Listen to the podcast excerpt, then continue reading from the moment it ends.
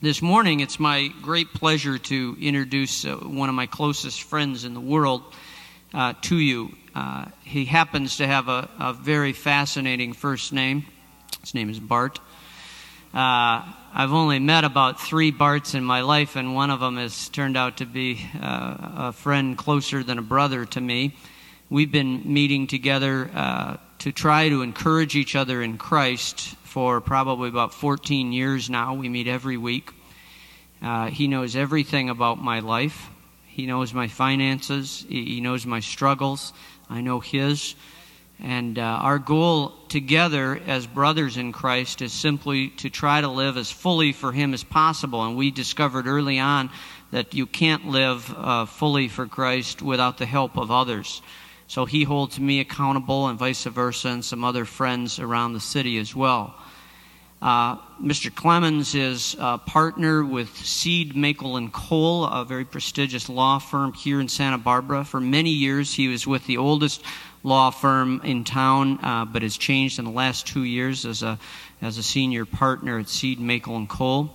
He's practiced all that time in corporate law. He, interestingly, at one time considered uh, returning to seminary to pursue the pastorate, and he sought advice and counsel from, from the friends that had been meeting with him for years. And uh, those of us that were part of that prayed hard about it because of his considerable gifts in teaching the scripture.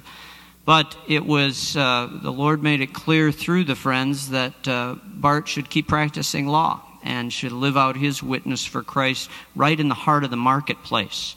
Most of you at Westmont College will not go into the full time ordained ministry or to be missionaries. Most of you will be in fields like Bart is in, Bart Clemens. And so we think it's very important for you to have models of people who are living fully for Christ, or at least attempting to live fully for Christ, out in the marketplace so that those of you who wind up there don't think of yourselves spiritually as second class citizens. Gee, if I could have only gone to the mission field, you're smack dab in the middle of a mission field. And Bart Clemens, in my opinion, uh, exemplifies that spirit and that heart. I might add this that I'm never embarrassed to mention his name in business circles. I've lived here for 16 years and uh, I've never heard a single, and this is literally true, this is not figuratively true, I've never heard a single negative comment about his business practices. He is going to speak on following Jesus Christ uh, in the marketplace. Let's welcome Mr. Bart Clemens.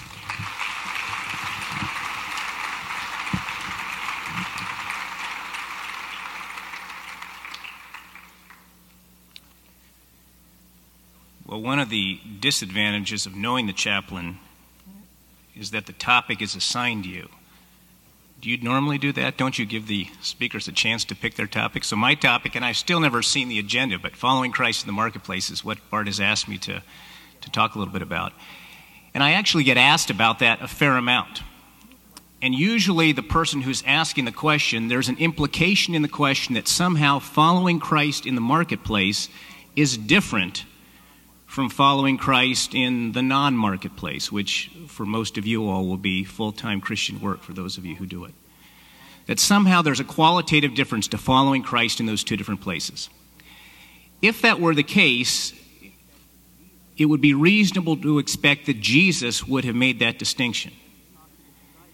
You'd expect that as he talked to the disciples, he would say, Now, some of you are going to go into the marketplace. And those of you who do, these will be the things you need to consider as you try to follow me. Others of you will go into full time Christian work, and this is what you should consider. You would have expected Jesus to have different advice for people he met, depending upon their situation in life. Those who were involved in business, you would expect he would say one thing to them, and those in ministry another thing. You'd expect him to ask different questions of the people he encountered based upon their situation in life. In fact, the opposite is true.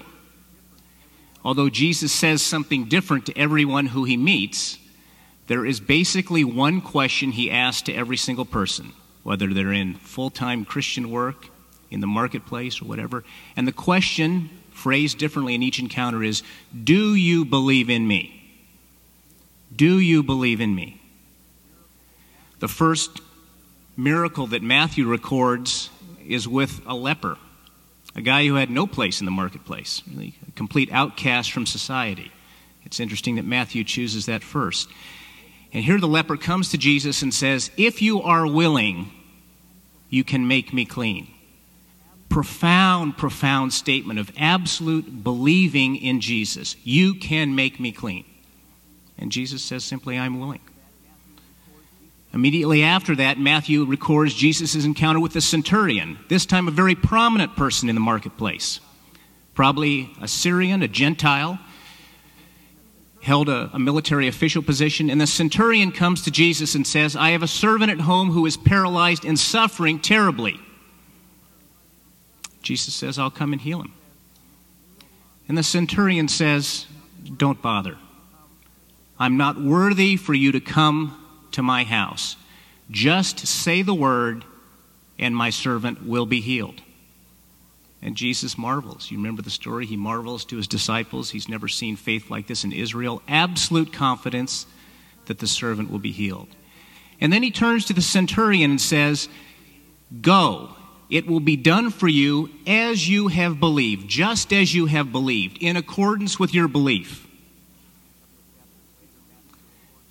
A couple of chapters later, Matthew records an encounter Jesus has with two blind men. These were guys who were literally in the marketplace. In the literal sense, they probably were beggars, probably Jewish, couldn't hold a job because of the disability, and so sat in the marketplace each day, probably asking for alms. And they hear Jesus going by and they call out, Have mercy on us, son of David. They follow him into a house he goes into, and they ask again, Have mercy on us. And Jesus looks at these two guys and says this Do you believe that I am able to do this? I interesting question for the Son of God, right? We know He can. Why is it relevant whether they believe it or not? Do you believe that I can do this for you? And they say, Yes, we believe. And Jesus heals them. Jesus later runs into Jairus, this time a very prominent person, person active in religious life, a ruler of the synagogue. Jairus comes to Jesus and says, My daughter is at home dying. Please come lay your hands on her so that she'll be healed. And Jesus says, I'll come. And on the way there, as you know, Jesus gets waylaid. A woman who's been hemorrhaging for 12 years comes, thinks that if she touches his garment, she'll be healed. She does. She is healed. Jesus feels the power go out from him and stops on the way to this medical emergency to a very important person. Ask, Who touched me? The woman sheepishly comes forward and tells Jesus the whole story. And in that point, the servants of Jairus come up and say, Let the teacher go. Your daughter has died. And Jesus, I think, looks Jairus directly in the eye and simply says, Do not be afraid, just believe. A couple of chapters later, Jesus runs into commotion. The disciples are out arguing with somebody, it looks like. He goes up, asks what's going on, and there's a father there. Looks like an ordinary working stiff. We're not told much about this guy other than the fact that he had a demon possessed son. And he says, My son is seized by this demon. The demon throws him down. He foams at the mouth. He becomes rigid. I brought him to your disciples, and they couldn't heal him. And Jesus laments the lack of belief. The boy is thrown on the ground right in front of Jesus. And Jesus asks the father, How long has this been going on? And the father tells him. And then he says, Please, have mercy on us. If you are able, have mercy on us. And Jesus stops and says, If you are able, everything is possible for he who believes. And the Father makes that very well known comment I believe, I believe, please help me in my unbelief. Even to his disciples who had already decided to follow Jesus, Jesus emphasizes again and again and again this believing process. It's the key to following him. You remember where Jesus has cursed the fig tree? He comes back by it later with the disciples. The disciples are shocked that the fig tree is actually withered. And Jesus says, Don't be surprised. If you believe, whatever you ask for, you'll receive. The believing that Jesus talks about is a rare commodity. It is this active trust, confidence, reliance leads to following. It's very different from beliefs. In the 20th century and in kind of Western tradition, we've developed this concept of beliefs. And in many circles, think that if you have the right beliefs about Jesus, that's the end of the discussion.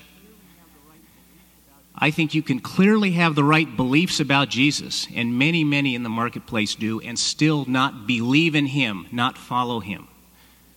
Probably the best example of that is the rich young ruler, who, as you know, comes to Jesus with fabulous credentials, asks what he must do to inherit eternal life. Jesus asks him about a couple of the commandments, and he, a very, very earnest guy with a fabulous pedigree, says, oh, I've kept all these things from my youth. And Jesus says, You lack one thing, go sell what you have, give it to the poor, and come and follow me. And of course, as you know, the rich young ruler hangs his head down. Because even though he had the right beliefs, knew the scriptures, knew the teachings, the idea of shifting into this mode of believing in Jesus, actively trusting, now putting his confidence in Jesus to the point of following him, giving up his family background, the comfort and security of the wealth in his stature is too much for him. Believing, believing is the key to following Jesus in the marketplace. Just like I think believing is the key, whether in the marketplace or not, I would say the obstacles to following Christ are the same whether you're in the marketplace or not. There are obstacles to believing, and it is a hard, hard thing to do. I think one of the greatest obstacles is the fact that increasingly I think we forget who we are. Most people today define themselves by what they do. If you're working, you define yourself by what you do for a living. If you're not working, you define yourself by your activities. I'm a professor. I'm a lawyer. I'm a student. I'm a surfer. I'm a salesman. Ask most people who they are, and they will answer the question by telling you what they do for a living, which is an interesting kind of response. Because once we think of ourselves in that way, at least at a subconscious level, we begin to fill that role. I'm a lawyer. I've been a lawyer for 20 years. And I know what it, a lawyer's job description is like. And I if I begin to think of Bart Clemens as the lawyer, I consciously or unconsciously begin to mold who I am to fit that job description. Somewhere along the line, people who are in the marketplace who've built their identity around what they do become a Christian. And now a conflict arises. I'm a lawyer and I'm a Christian. I'm a Christian lawyer. What does a Christian lawyer look like? And there's this great tension. And so there's seminars and topics given on integrating faith and work, how to be more ethical in business. It's a complete abomination. The disciples, when they met Jesus, were absolutely transformed. Completely, fully transformed. Their sense of themselves was forever changed. Can you imagine going up to Matthew afterwards, after him meeting Jesus, and saying, Tell me what it's like to be a Christian tax collector? to Peter, What is it like to be a Christian fisherman? They would have looked at you like you were completely crazy. Their whole world was transformed. Paul captures this well when he says, I've been crucified with Christ. It's no longer I who live, but Christ who lives in me. So for me, that is helpful. As I walk downtown Santa Barbara in the suit, it is very easy for me to think I'm a lawyer. And that then informs my outlook. And so sometimes, some of you have heard me say this before, I'll walk down Carrillo or State Street and I'll recite that to myself. I've been crucified with Christ. It is no longer Bart Clemens, the lawyer who lives, but Christ who lives in me. So I carry around inside me the person of Jesus Christ, just dressed up in an unusual outfit. And that is very helpful to me to remind myself of who I am. Paul, when he writes to the Corinthians, says this So from now on, we regard no one from a worldly point of view. We don't describe people by their job, by whether they're in the marketplace or full time Christian work, by whether they have a fabulous job or a poor job, by whether they're employed or unemployed. So from now on, we regard no one from a worldly point of view. Though we once regarded Christ in this way, we do so no longer. Interesting comment. When Jesus arrived on the scene, he was originally considered and analyzed and often disposed of in accordance with worldly perspectives. What good can come out of Galilee? Here's the Messiah who's going to save us, who's going to deliver us from the Romans, and so pushed into certain roles. Jesus himself was initially seen that way. So from now on, we regard no one from a worldly point of view. Though we once regarded Christ in this way, we do so no longer. Therefore, if anyone is in Christ, he is a new creation. The old has gone, the new has come. That, in my view, is the absolute watershed, pivotal event in a person's life in Christ when your identity, your sense of who you are, begins to shift.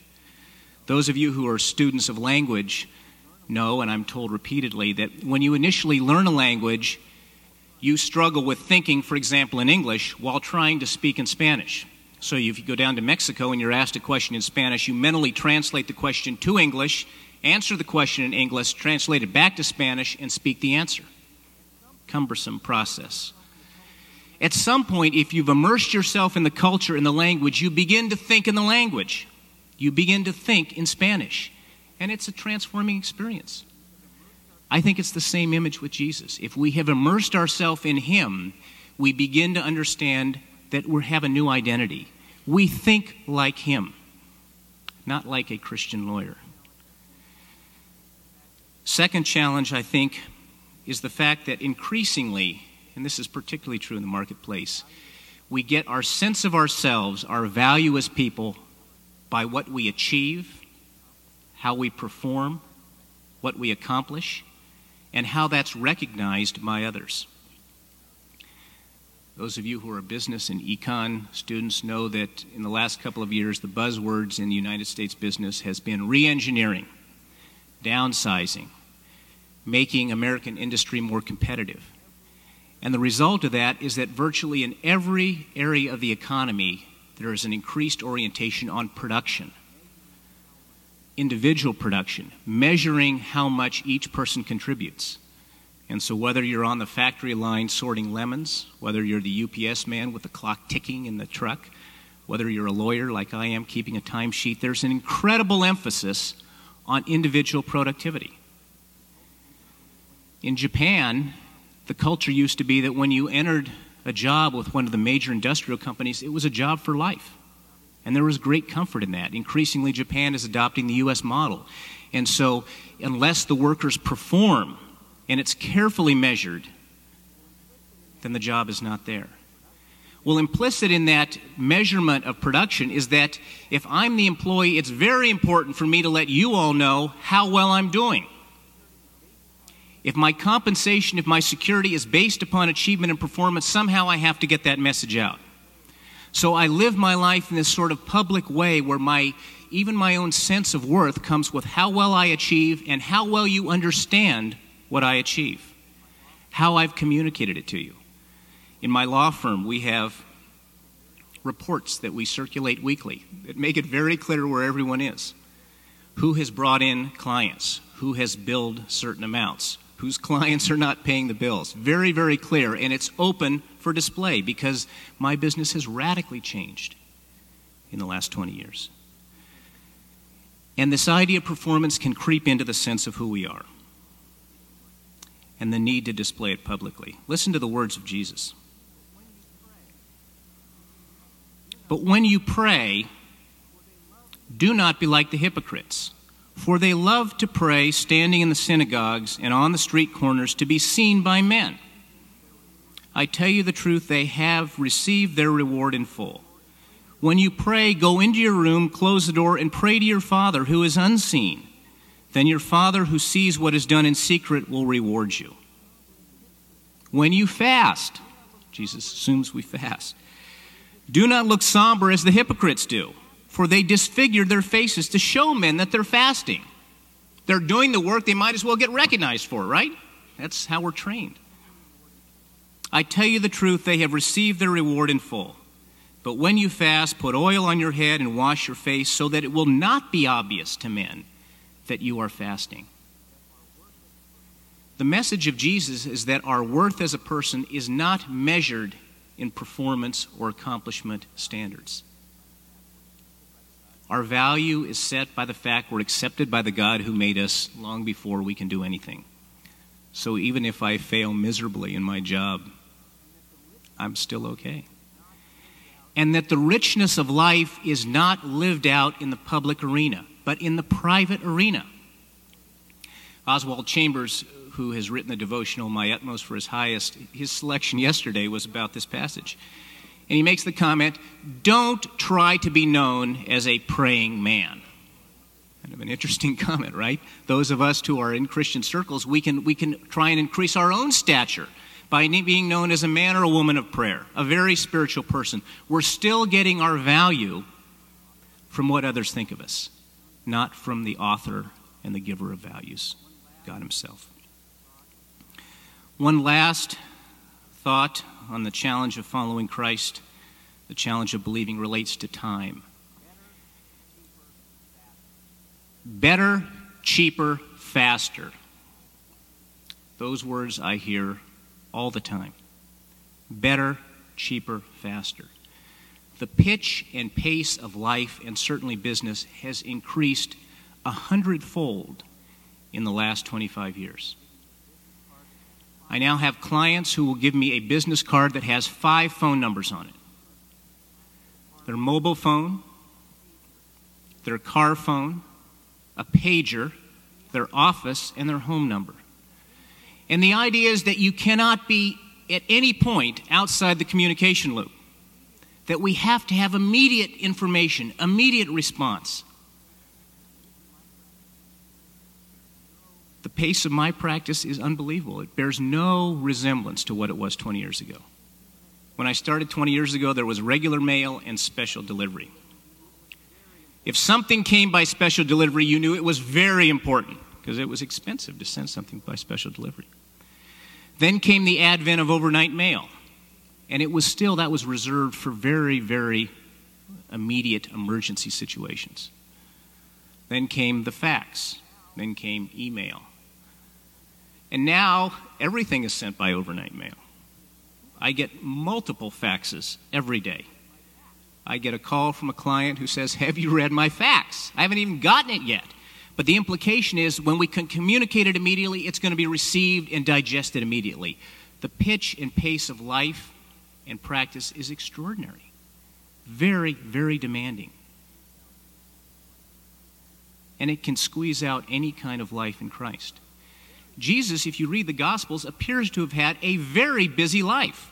He was pressed in on like sometimes I feel pressed in on.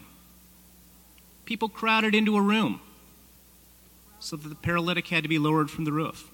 They crowded in on Jesus, so he had to get in a boat and push out from the shore. They followed him repeatedly, always wanting something that he had to offer. But the remarkable thing is that even though that is how we understand Jesus' life, you never get the impression that he was hurried. You read the gospel, you never get the sense of a frenetic, frenzied pace. The story of Jairus is a good example of that. Here, if I were Jesus' political handler, I would have said, Jesus, we have a critical situation here. Here is Jairus, an important guy synagogue leader, you have not been welcomed by the Jewish establishment. Here is your chance to open the door.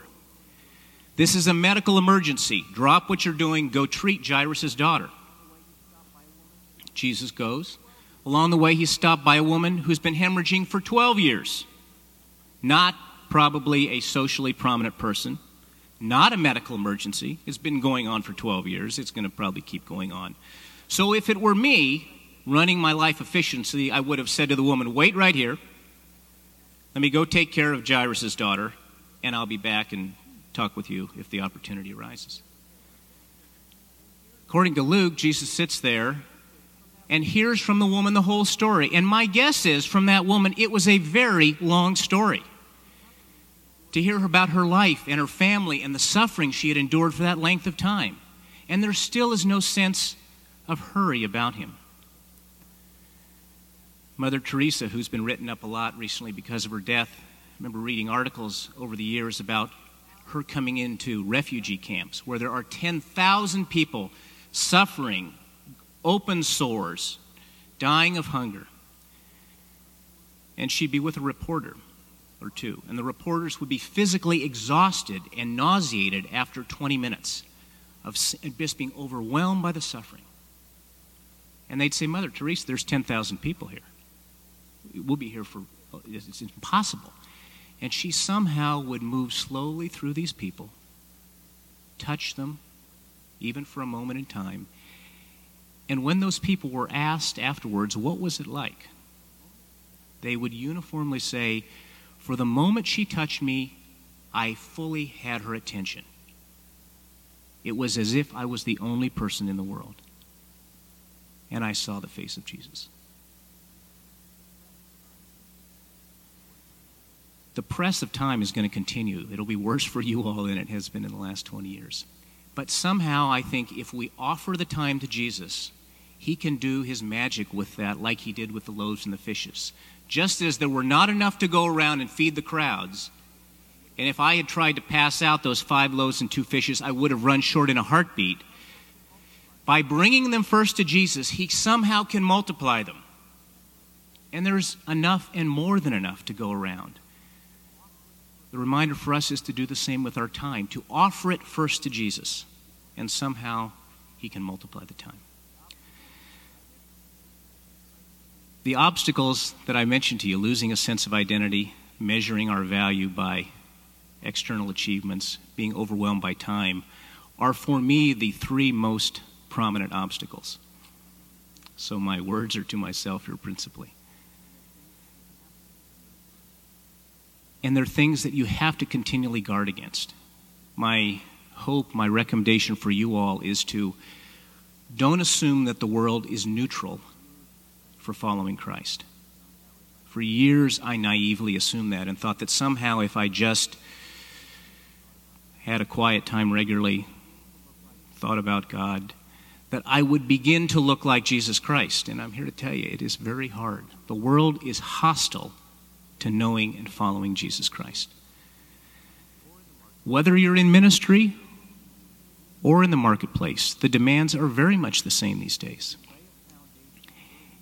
And the, unless you lay a foundation early to protect those areas, a foundation to remind yourself of who you are, where your identity is, to remind yourself that your value is in Christ, not on the basis of what you produce or accomplish that the most important part of your life is your private life with Jesus.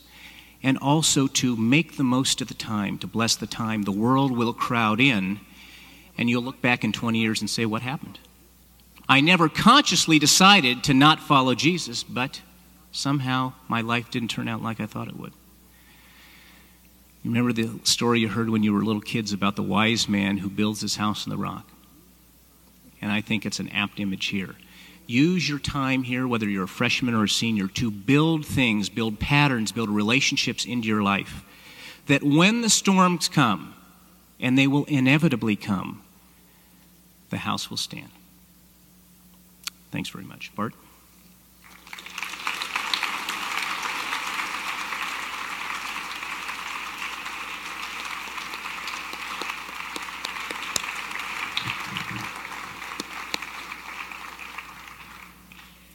Thank you very much, and you're dismissed.